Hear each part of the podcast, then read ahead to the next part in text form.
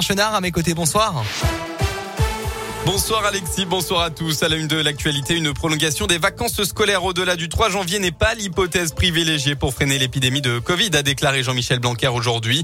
Une possibilité qui ne serait décidée qu'en dernier ressort, selon le ministre de l'Éducation. L'école n'est pas une variable d'ajustement, elle est essentielle pour nos enfants et donc c'est la dernière chose à fermer, a-t-il martelé. À Lyon, après les scènes de liesse hier, place de la Guillotière pour la victoire de l'Algérie en Coupe arabe de football, des supporters s'en sont pris aux forces de l'ordre en fin de soirée.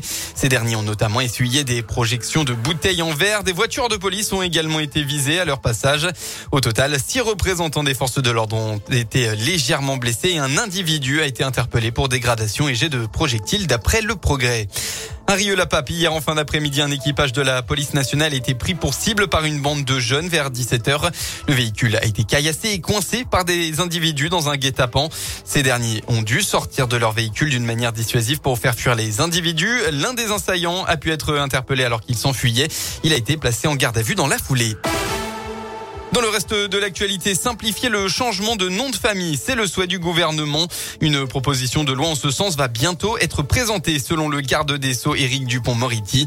Pour les majeurs, une fois dans sa vie, euh, la liberté sera donnée de pouvoir choisir son nom de famille pour garder celui de sa mère uniquement, celui de son père ou les deux dans le sens que l'on souhaitera, a-t-il annoncé dans une interview au magazine Elle. Cela remplacera une procédure longue et humiliante d'après le ministre. On passe au sport en football. La fête malgré la défaite pour les 32e de finale de Coupe de France. Lyon-la-Duchère s'est incliné à domicile contre la Saint-Etienne cet après-midi. Résultat final, un but à zéro. Si les Verts ont dominé la rencontre l'après-midi, reste réussi au stade Balmont. Hein. L'entraîneur stéphanois Pascal Duprat a d'ailleurs félicité l'organisation de la rencontre qui s'est déroulée dans une très bonne ambiance et sans débordement. Dans les autres matchs de cet après-midi, Marseille, Monaco et Lens se sont qualifiés aux dépens de Canet, le Red Star et le Stade Poitvin.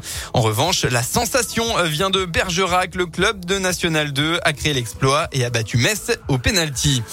Enfin, en biathlon, le doublé français Emilien Jacquelin a remporté tout à l'heure la Mastart du Grand Bornand et a pris la tête du classement général de la Coupe du Monde, occupé avant la course par un autre français.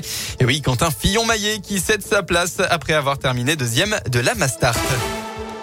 La météo pour votre début de semaine dans le Rhône. Attention, cette nuit et tôt demain matin, on attend de grosses gelées en particulier dans l'ouest rhodanien. Les brouillards givrants seront présents. Il faudra donc être prudent sur les routes. L'après-midi va ressembler à votre week-end à un temps majoritairement nuageux dans le département. Ça devrait se découvrir à partir de mercredi avec même euh, un mercure en hausse attendu en fin de semaine. Et puis, euh, côté température pour demain, eh bien, vous aurez au maximum de la journée entre moins 2 et 2 degrés. Très bon début de soirée à tous à l'écoute de Radio. Radio